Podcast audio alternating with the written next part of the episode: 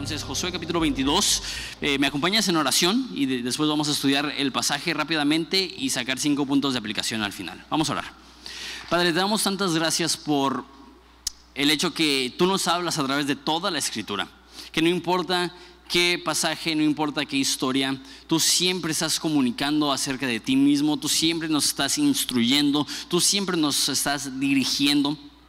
Te doy gracias que efectivamente tú eres eh, un consejero que nos guía, que como dice el salmista, que nos guías por sendas de justicia por amor a tu nombre. Padre, te pido que como una iglesia nos guíes en esta tarde. Queremos conocerte mejor y queremos ser más obedientes a ti. En nombre de Cristo Jesús pedimos esto. Amén. No sé si alguna vez has hecho algo a tu parecer bueno que fue mal interpretado y fue percibido como algo malo.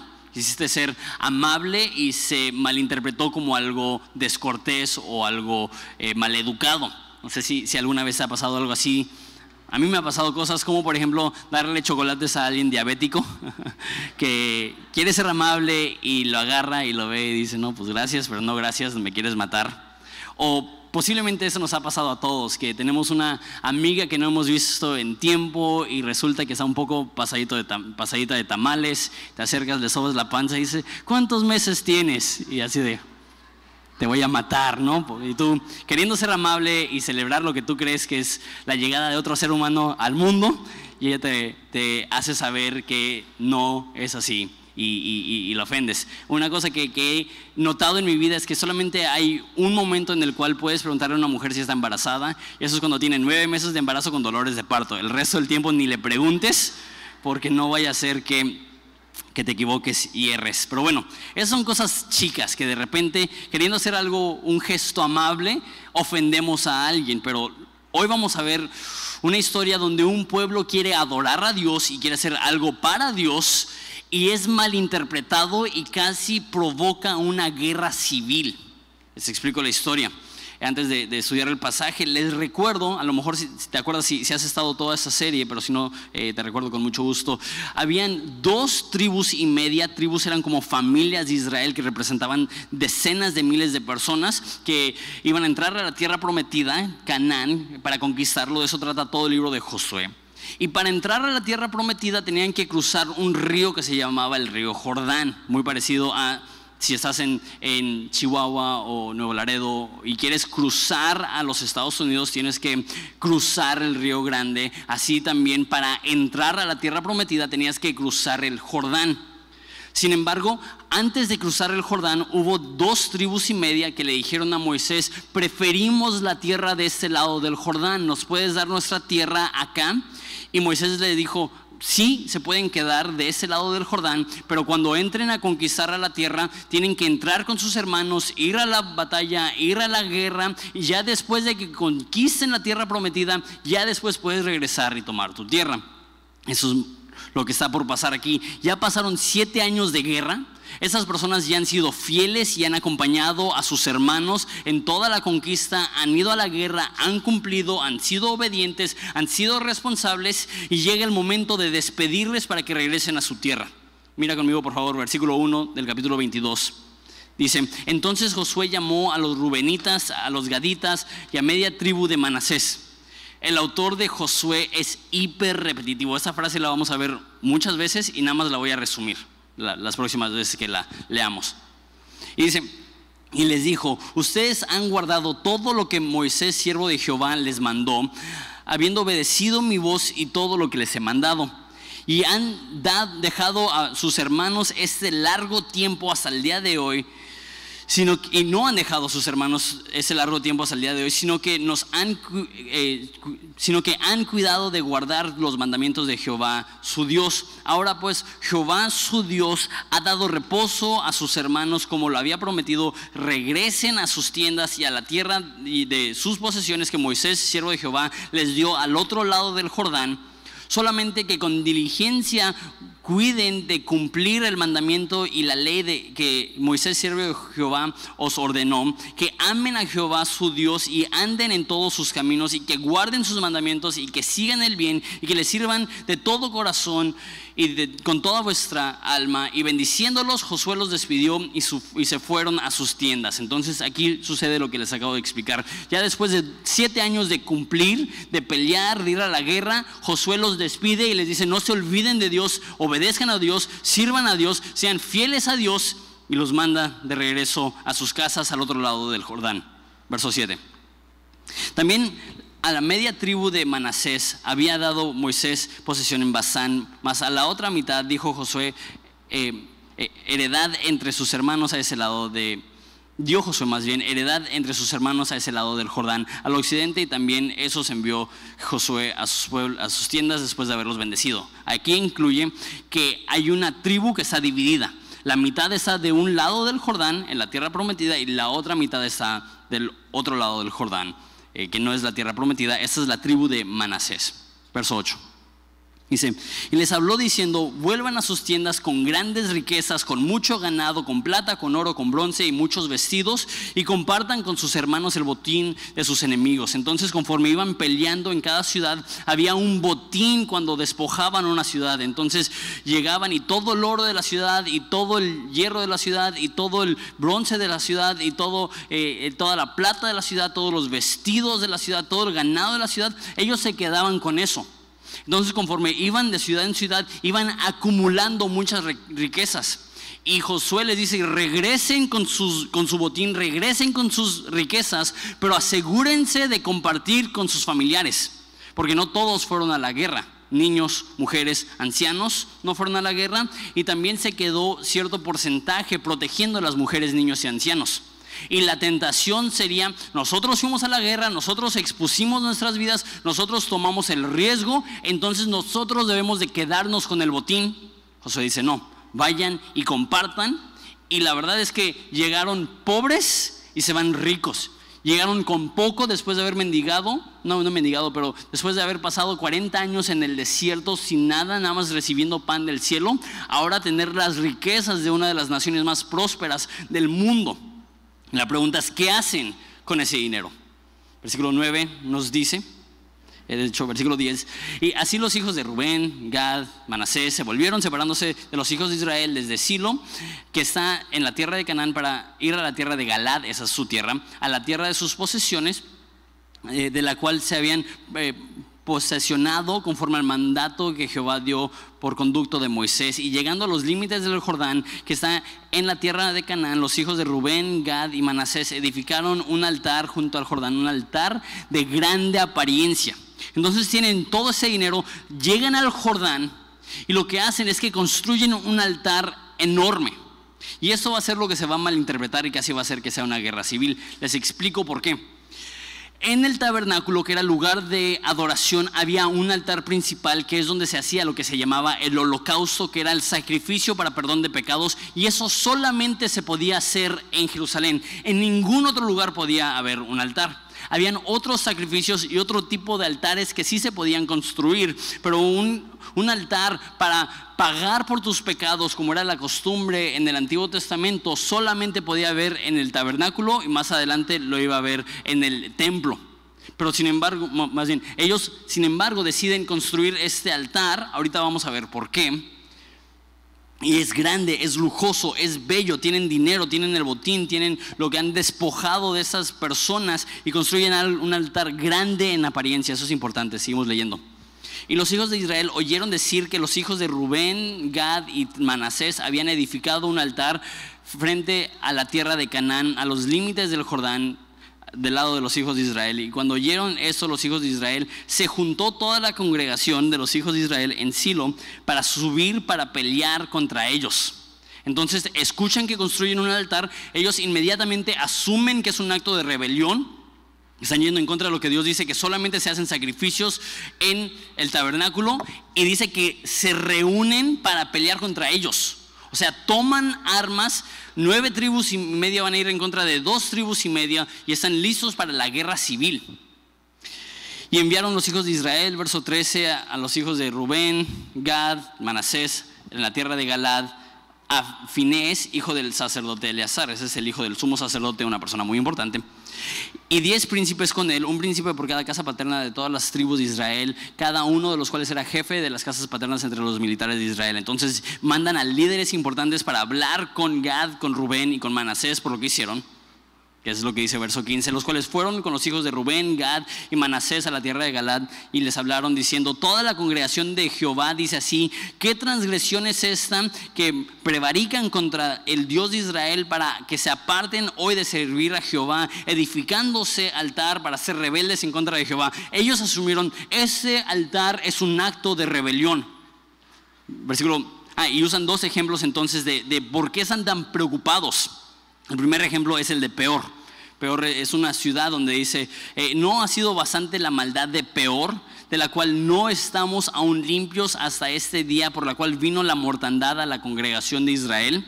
En Peor fue, fue una ciudad donde los hijos de Israel se enamoraron de mujeres paganas y las toman como esposas. Y en respuesta Dios manda una plaga a Israel por la cual mueren 24 mil personas. Entonces Dios toma muy en serio actos de traición y actos de rebelión por parte de su pueblo. Dicen, ¿quieren que pase lo mismo? Versículo 18.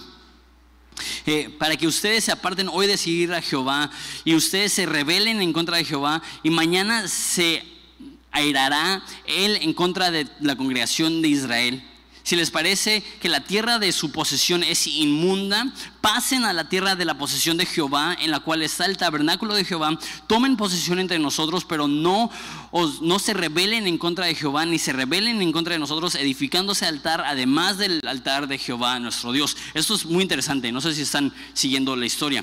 Pero los que viven en Canaán, la tierra prometida, les dicen, no hagan otro altar no hagan otro lugar de adoración. Dios ya nos dio un lugar de adoración y es el tabernáculo. Y dice, si vivir al otro lado del Jordán les es muy lejos, muy gravoso, muy difícil venir al tabernáculo a adorar, ¿sabes qué? Vénganse, crucen el Jordán y vivan con nosotros. Eso es un acto muy generoso de parte de Israel. ¿Por qué? No sé si se acuerdan hace unas semanas cuando vimos la repartición de la tierra, que los de Israel se estaban quejando en contra de Josué porque decían que no tenían suficiente espacio, que era demasiada gente y el territorio era muy chico. Ahora imagínate, los soldados que enviaron Gad, Rubén y Manasés, los puros soldados eran 40 mil.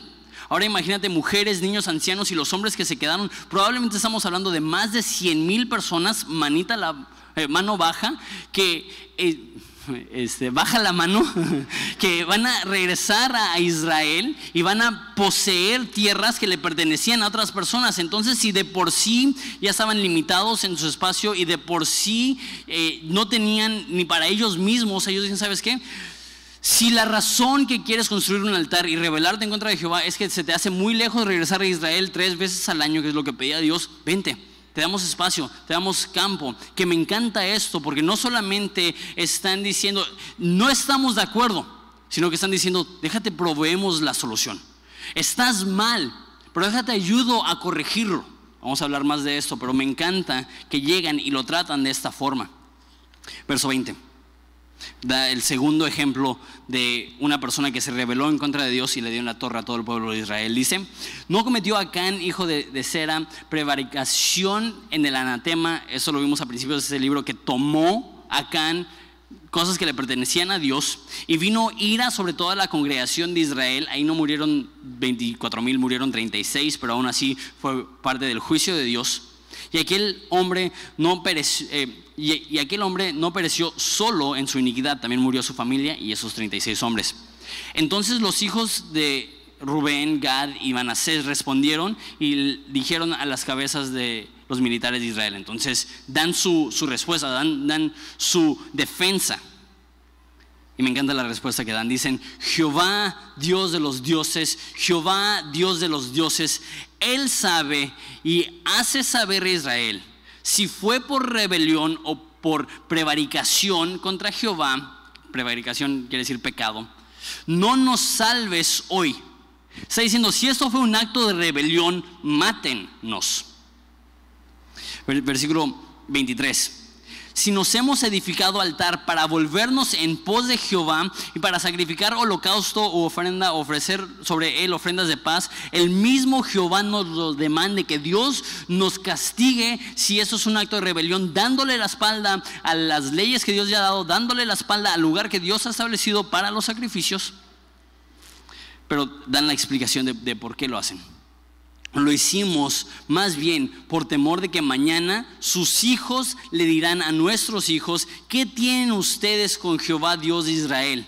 Jehová ha puesto un lindero, o sea, una separación, como el lindero, el Jordán entre nosotros y ustedes, oh Rubén, Gad, no tienen parte en Jehová, y si sus hijos harían que nuestros hijos, y así sus hijos harían que nuestros hijos dejasen de temer a Jehová. Su argumento es, nosotros no vivimos en la tierra prometida. Y tenemos miedo que va a llegar el día que tus hijos les van a decir a mis hijos, ustedes no son parte del pueblo escogido de Dios, ustedes no viven en la tierra prometida. Entonces lo que quisimos hacer era, bueno, ahorita lo voy a explicar, era poner un lugar en medio donde podemos ir seguido y decirle a nuestros hijos, mira, si adoramos al Dios de Israel, si Jehová, el Dios de los de la tierra prometida, es también nuestro Dios. Dice, por eso dijimos, edificaremos un altar no para holocausto, no están intentando reemplazar el del tabernáculo. No para holocausto, me perdí, ¿qué versículo? ¿Sí? 26, gracias. Eh, no para holocausto ni para sacrificio, sino para que sea un testimonio entre nosotros y ustedes y entre los que vendrán después de nosotros de que, de que podemos hacer el servicio de Jehová delante de Él con nuestros holocaustos, con nuestros sacrificios y con nuestras ofrendas de paz. No digan mañana sus hijos a los nuestros, ustedes no tienen parte de Jehová nosotros pues dijimos, si aconteciere que tal digan a nosotros o a nuestras generaciones en, el, en lo porvenir, entonces responderemos, mira el simil del altar de Jehová, simil quiere decir una réplica, el cual hicieron nuestros padres no para holocaustos ni sacrificios, sino para que fuese testimonio entre nosotros, entre ustedes y nosotros. Nunca tal acontezca que nos rebelemos contra Jehová o que nos apartemos hoy de seguir a Jehová, edificando altar para holocaustos, ofrenda o sacrificio, además del altar que Jehová ya ha establecido delante de su pueblo en el tabernáculo. Entonces, esa es su defensa. No lo estamos haciendo por rebelión, lo estamos haciendo para asegurarnos que nuestros hijos sepan que el Dios de Israel es nuestro Dios. Versículo 30. Oyendo Finés, el hijo del sumo sacerdote, el sacerdote y los príncipes de la congregación y los jefes de los militares de Israel que con él estaban, las palabras que hablaron los hijos de Rubén, Gad y Manasés, les pareció bien todo ello. O sea, no se preocupen, fue un malentendido. Si guardan las espadas, se dan la vuelta, se regresan. Dijo Finés al sacerdote, hijo del sacerdote Eleazar, a los de Rubén, Gad y Manasés, hoy hemos entendido que Jehová está entre ustedes, entre nosotros, pues no han intentado esta traición en contra de Jehová ahora han librado a los hijos de Israel de la mano de Jehová. Y Finés, hijo del sacerdote Eleazar, y los príncipes dejaron a los hijos de Rubén y Gad y regresaron a la tierra de Galad y a la tierra de Canaán, a los hijos de Israel, a los cuales dieron la respuesta. Y el asunto pareció bien a los hijos de Israel y bendijeron a Dios los hijos de Israel y no hablaron más de subir en contra de ellos en guerra para destruir a los que habitan, eh, para destruir la tierra en la que habitan los hijos de Rubén y los de Gad. Y los hijos de Rubén, Gad, pusieron por nombre al altar Ed, porque es testimonio, Ed significa testimonio en hebreo, eh, porque es testimonio entre nosotros que Jehová es Dios. Ok, entonces se soluciona. Ellos llegan ya listos para ir a la guerra y dicen, ah, alto, alto, alto, eso no es rebelión, eso no es traición, eso no es darle la espalda. Hay algunos comentaristas que creen que a lo mejor la razón que estaban tan enojados es porque creían que era un altar a dioses falsos. No creo que es eso. Aquí es muy evidente que la razón que estaban tan enojados es que pensaban que ellos estaban dándole la espalda a Israel y decir, no necesitamos ir al tabernáculo, no necesitamos ir al templo, nosotros podemos estar bien con Dios a nuestra forma. Se enojan y van y dicen, ¿qué onda? No pueden hacer eso. Y ellos se, se justifican de una manera correcta diciendo, no, eso es para nuestros hijos, eso es para las generaciones que vienen. Pero bueno, tengo cinco aplicaciones para nosotros basados en este texto. Y el primero, la primera aplicación y probablemente la más obvia, es la siguiente. La gente siempre critica.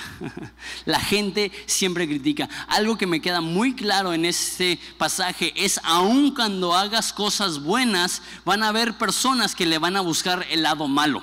De hecho, un filósofo griego, Aristóteles, decía que si no quieres ser criticado, no hagas nada, no digas nada, no seas nadie.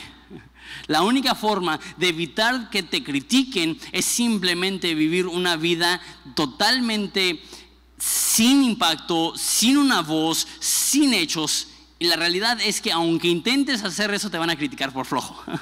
Entonces es imposible librarte de las críticas. ¿Y cuántos lo hemos vivido? Que estamos intentando hacer las cosas bien y nos critican por hacer las cosas bien. Nos vale y hacemos las cosas mal y nos critican por hacer las cosas mal. Es imposible evadir la crítica de la gente. Una vez más, este es el ejemplo perfecto. Y no es que son malos los de Israel, están genuinamente preocupados por la santidad de sus hermanos al otro lado del río. Simplemente no le dan el beneficio de la duda, asumen lo peor y por eso critican. ¿Y sabes qué? Tristemente, muy pocas personas se van a dar el beneficio de la duda. Muy pocas personas van a ser pacientes. Y la mayoría de las veces lo que hagas para Dios, inclusive lo que hagas en general, va a producir crítica de las demás personas. Por eso la Biblia dice que es imposible eh, agradar al hombre. Maldito el hombre que confía en el hombre, es lo que dicen los salmos. No debemos de vivir nuestras vidas diciendo, ¿cómo podemos agradar a la gente? Porque sabes qué? Lo que agrada a algunos enfurecerá a otros. Y lo que enfurece a otros agradará a otros. Si tu filtro en la vida es, ¿qué es lo que puedo hacer para hacer feliz a las demás personas? Tú jamás estarás satisfecho porque jamás estarán felices las personas. si tu filtro en la vida es, ¿qué es lo que voy a hacer que producirá menos crítica? Buena suerte, porque todo producirá crítica. Por eso lo que nos presenta la Biblia no es temor al hombre vivir para agradar al hombre, sino temor a Dios vivir para agradar a Dios. Que, que no nos preocupe lo que la gente piensa de nosotros, que nos preocupe lo que Dios piensa de nosotros. Que no nos, eh, que no nos preocupe lo que la gente va a hablar a nuestras espaldas, que nos preocupe lo que Dios va a hablar de nosotros delante del Padre que está en los cielos. La Biblia dice que si me niegas delante del hombre, yo te negaré delante de mi Padre que está en los cielos. Que eso nos preocupe. Que no temamos el que puede destruir el cuerpo, sino que nos preocupemos del que puede destruir nuestra alma que sepamos que no vamos a rendir cuentas al final de nuestra vida ante nuestros colegas, ni ante nuestros maestros, ni ante nuestro patrón, ni ante nuestra familia. A fin de cuentas, al final de los días vamos a rendir cuentas delante de Dios. No podemos decir, ay Dios, es que, es que no quería sacar de onda a mi familia. Es decir, ¿pero qué te dije yo? No estoy diciendo con esto que nos vale la demás gente y que somos patanes y que vivimos de una manera... Eh, maleducada o lo que sea. ¿Por qué? Porque si vivimos para agradar a Dios, por ende vamos a ser personas amables. Si vivimos para agradar y servir a Dios, por ende vamos a ser personas que sacrificamos de nuestras vidas para el bienestar ajeno. No estoy diciendo que nos vale la demás gente. Lo que estoy diciendo es que no vivimos para la demás gente, vivimos para Dios y eso es lo que nos da el norte correcto. No debemos vivir para agradar a los demás, que será imposible. Debemos de vivir para agradar a Dios, que en Jesús es posible. Punto número dos. No es suficiente apuntar al pecado ajeno, debemos de ayudar. Posiblemente mi parte favorita de esta historia es que aunque habían tomado sus armas y habían casi casi declarado la guerra, ellos llegan y su instinto, su reacción, es decir, si la razón que construyeron un altar es porque están muy lejos del tabernáculo, vénganse y nosotros los recibimos en casa. Vénganse y nosotros los recibimos en, nuestra tierra. Me encanta que no solamente están apuntando al pecado, sino que están proveyendo una solución. Es muy fácil apuntar al pecado ajeno. Es muy fácil ser como Dice Jesús que, buscamos la paja en el ojo ajeno e ignoramos la viga en nuestro propio ojo. Es fácil apuntar a los problemas ajenos, es difícil meterte y hacer un cambio y hacer una diferencia y proveer una solución. E, es fácil creerte que tienes la respuesta para todos los problemas es difícil realmente meterte a la vida de las demás personas y decir, déjate ayudo, déjate apoyo. ¿Qué puedo hacer yo para servirte a ti? ¿Qué puedo hacer yo para apoyarte a ti? Somos rápidos a apuntar, para, eh, apuntar hacia el pecado, somos lentos para involucrarnos y servir. ¿Qué tipo de reputación tendrían los cristianos si antes de juzgar nos acercamos a las personas que íbamos a juzgar, les conocemos y les ofrecemos ayuda con el problema que íbamos a juzgar? ¿Qué, reputación tendrían los cristianos si en vez de apuntar de lejos ese pagano, ese pecador, ese incircunciso, que son las palabras que usan, esos ya son insultos cristianos, ¿no? De hecho, una vez vi a dos mujeres peleándose y una le dijo a la otra, incircuncisa. Y dije, sí saben que las dos no, no se pueden circuncidar, entonces son incircuncisas. Pero bueno, que vemos de lejos y decimos, ese pagano, eh, es ese, ese hombre que no teme a Dios, esa mujer que no teme a Dios, en vez de acercarnos, ¿sabes qué? No estoy de acuerdo, pero déjate ayudo. ¿Cómo puedo hacer de apoyo en tu vida? ¿Cómo puedo ayudarte a tomar pasos correctos? Sería toda la diferencia. Porque criticar es fácil, servir es difícil, para citar a mi buen amigo Tito Quiroz. criticar la maldad cualquiera, involucrarte para ayudar a hacer un cambio, eso es para gente que realmente ama, que realmente quiere. Y eso es lo que me demuestra. Tú no le abres tu casa a alguien que no quieres. Y ellos amaron lo suficiente a sus hermanos para decir, ten, te comparto, te doy, te abro mi vida. Que seamos personas así. No es suficiente apuntar al pecado, necesitamos ayudar. ¿Y sabes qué es lo que es de más ayuda? No apuntar al pecado, apuntar al Salvador. No apuntar al pecado, apuntar al que perdona. No apuntar a la maldad, apuntar al que es bueno. Lo que más necesita la gente que está viviendo en pecado no es un reproche, es una solución. No es alguien que les critique, es alguien que les guíe. No es alguien que les dé la espalda, es alguien que se acerque y les muestre a Jesús. Es fácil apuntar al pecado, es difícil proveer ayuda. Lo mejor que podemos hacer es apuntar a las personas a la cruz, apuntar a las personas a Jesús. Ayúdenlos a ver a Jesús. Punto número tres. Lo que haces por Jesús impactará la vida de tus hijos. Eso es obviamente importante en ese texto, porque la razón principal por la cual hicieron un altar grande en apariencia es porque estaban preocupados por sus hijos. Ellos sabían, si no hacemos algo espléndido para Dios, en unas cuantas generaciones nuestros hijos se olvidarán de Él. Entonces deciden hacer algo grande, algo duradero, algo bello, algo espléndido. Y algo que, he visto es que los hijos notan qué es lo que adoras y tarde o temprano, estadísticamente, lo más probable es que repitan lo que tú adoras. O sea, si tú adoras tu trabajo, lo más probable es que vas a producir, criar más bien hijos que van a adorar su trabajo. Si tú adoras el dinero, lo más probable es, que vas a criar hijos que adoren el dinero. Si tú adoras la comodidad o el lujo, probablemente críes hijos que adoran la comodidad y el lujo. Si, tú adoras el placer, lo más probable es que críes hijos que adoran el placer. Si tú adoras la adicción, lo más probable estadísticamente es que vas a criar hijos que, que amen la adicción. Y esto debería de llenar nuestro corazón de temor. Porque sabes qué? Lo que tú le dices a tus hijos no lleva tanto peso como lo que tú adoras. Porque lo que escuchan de ti a lo mejor les marca, pero la forma que, ah, la forma que, que decides llevar tu vida es lo que les va a impactar. Déjalo de esa forma. Eso puede ser un gran mal. Si tú adoras dioses falsos, y no estoy hablando solamente de ídolos en este caso, estoy hablando de los dioses falsos del dinero, del placer, la comodidad, del éxito. Si eso es lo que tú adoras, el corazón de tu hijo estará inclinado a eso. No significa que no hay esperanza ni para ti ni para él. Pero la contraparte de eso es que cuando tú adoras a Jesús, tus hijos también ven eso. Y tus hijos serán más propensos a hacer lo mismo, adorar a Jesús. Hay, pocos estudios que se han hecho en México acerca de la religión, particularmente la religión evangélica o protestante, como le quieras decir.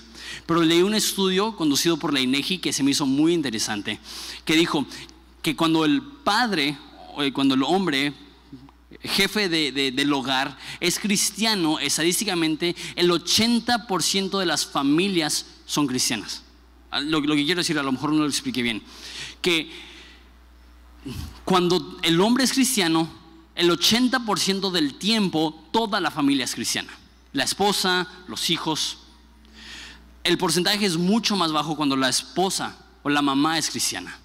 Pero cuando el papá decide adorar a Jesús, el 80% del tiempo la familia verá eso y estará tan impresionada con la adoración del Padre que ellos también van a decidir adorar a Jesús. Déjate de un poco de esperanza. No tengo hijos adolescentes, pero fui un hijo adolescente, entonces sé que puede ser muy difícil. sé que a lo mejor tú estás pensando, pensando, la neta no escucha nada de lo que digo. La neta, él, vive su vida aparte, él hace lo que quiere. ¿Sabes qué? A lo mejor no escucha lo que dices, pero ve cómo vives.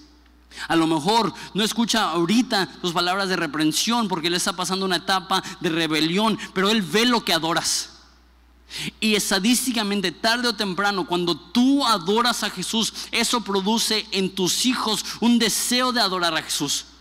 Pon el ejemplo. Ama a Jesús, sirve a Jesús.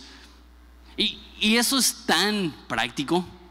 Eso es tan, entre comillas, fácil. Como venir a la iglesia, servir, llegar temprano.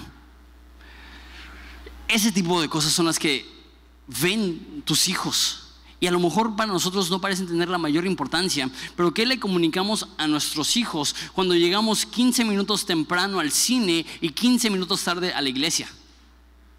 ¿Qué le comunicamos a nuestros hijos cuando vemos un partido de fútbol de principio a final y en la iglesia queremos salir temprano?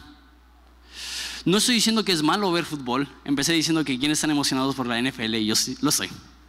Pero lo que estoy diciendo es que las cosas chicas que haces demuestran dónde está tu corazón. Y cuando tus hijos ven adoración genuina, es probablemente lo mejor que puede hacer para ellos.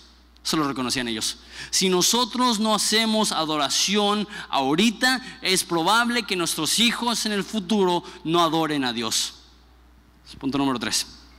Si quieren, eh, repaso los puntos para los que están tomando puntos. Punto número uno, la gente siempre critica. Punto número dos, no es suficiente apuntar al pecado ajeno, necesitamos ayudar. Punto número tres, lo que haces por Dios impactará la vida de tus hijos Punto número cuatro, y esto es tan importante para la iglesia y para todos en general.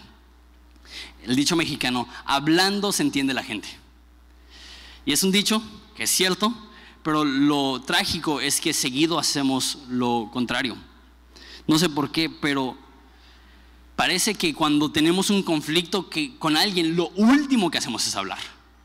Y le damos la espalda a la persona y les damos la ley del hielo. Y lo que sucede en iglesias es que, ah, ya tengo conflicto con una persona, entonces pues me cambio de servicio. Y si eso no sirve, pues me cambio de iglesia, ¿no? Y, existe el deseo de evitar contacto con una persona que tienes conflicto a toda costa. Si te cuesta tu iglesia, pues que te cueste la iglesia, pero no quiero tener un enfrentamiento con esa persona. Eso no es lo que vemos en esa historia. Ellos hacen correctamente es y lo que ellos hacen es ir con la persona que tienen conflicto y hablan. Dicen, ¿por qué lo hacen?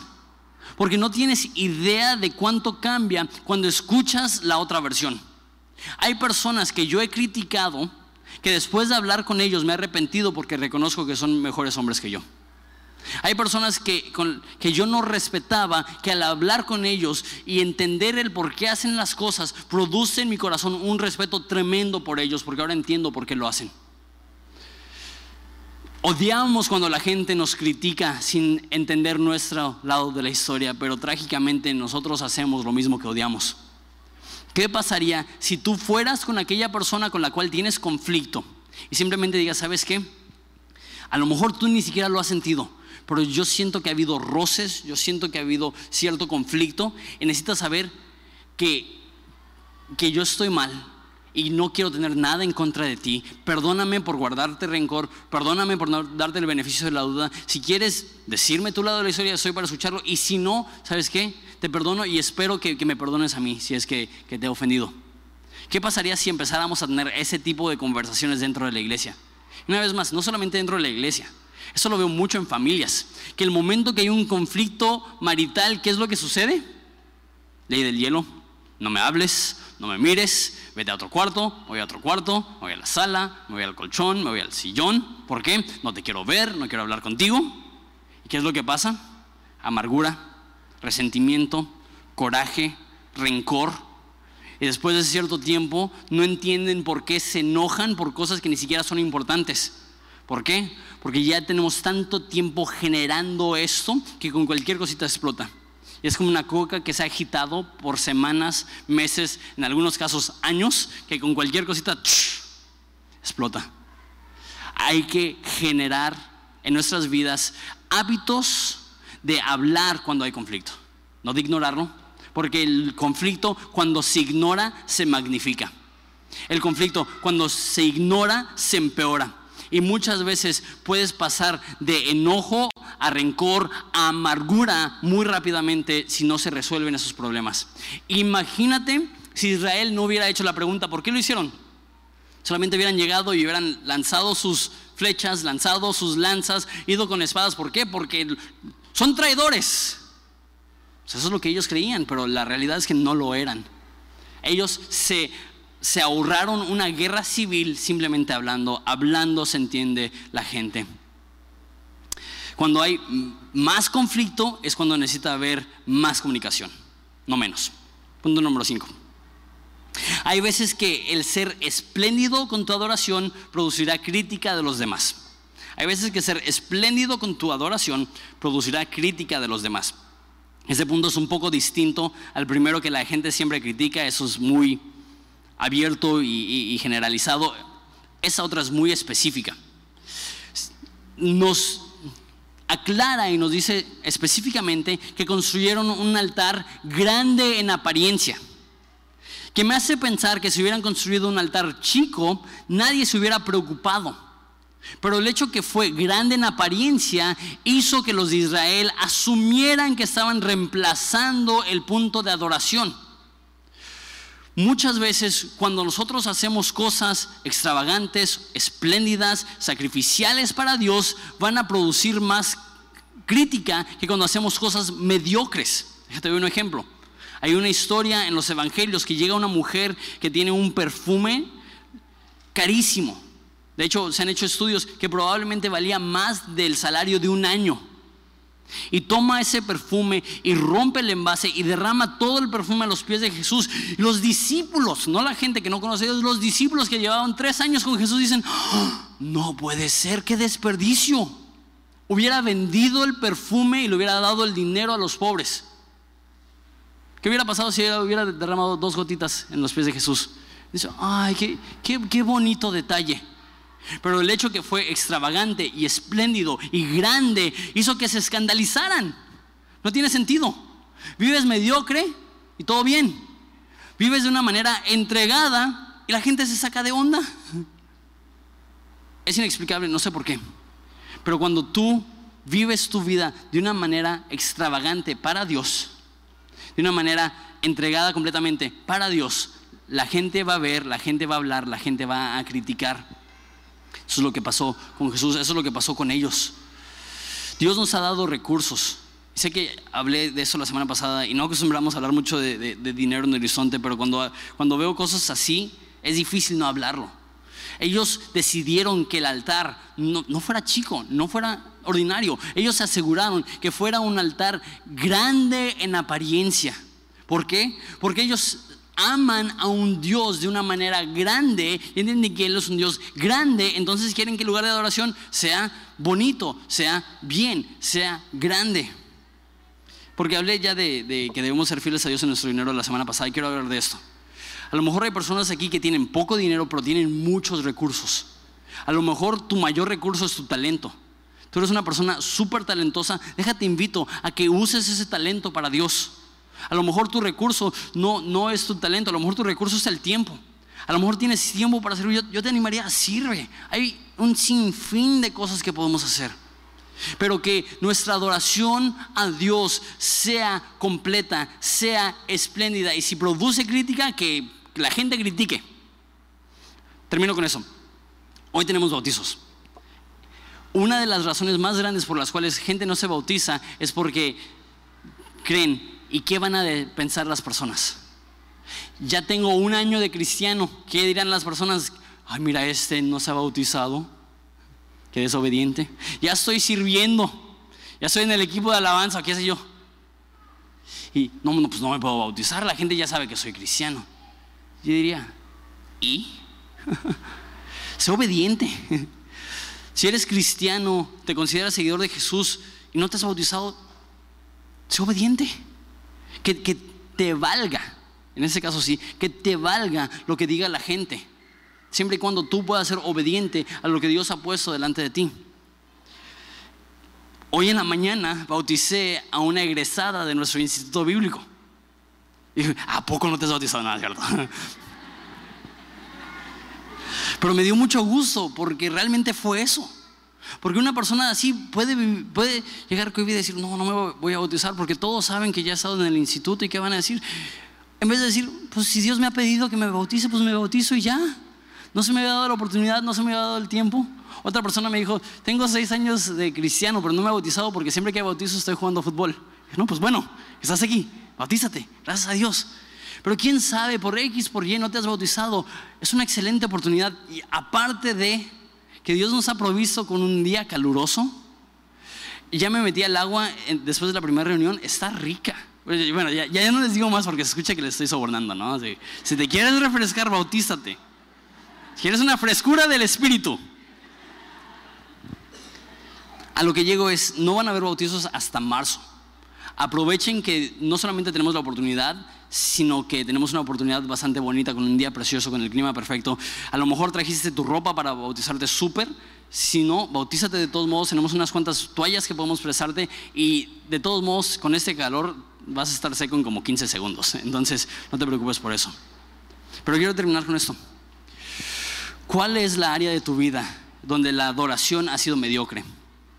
Donde Dios te ha dado más para adorar de todo corazón y por temor a la crítica ha sido una adoración superficial. Que hoy pueda ser el día donde dices, por amor a mis hijos, por amor a mi iglesia, por amor a mi pueblo, voy a adorar a Dios con todo mi corazón. ¿Les parece si nos ponemos de pie y oramos?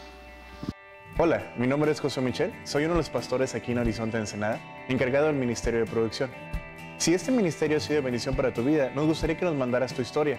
Escríbenos a horizonteensenada.gmail.com También, si quieres bendecir económicamente nuestro ministerio, puedes ir a horizonteensenada.org diagonal dar. Solo te pedimos que lo que des no interfiera con lo que hace tu iglesia. Gracias.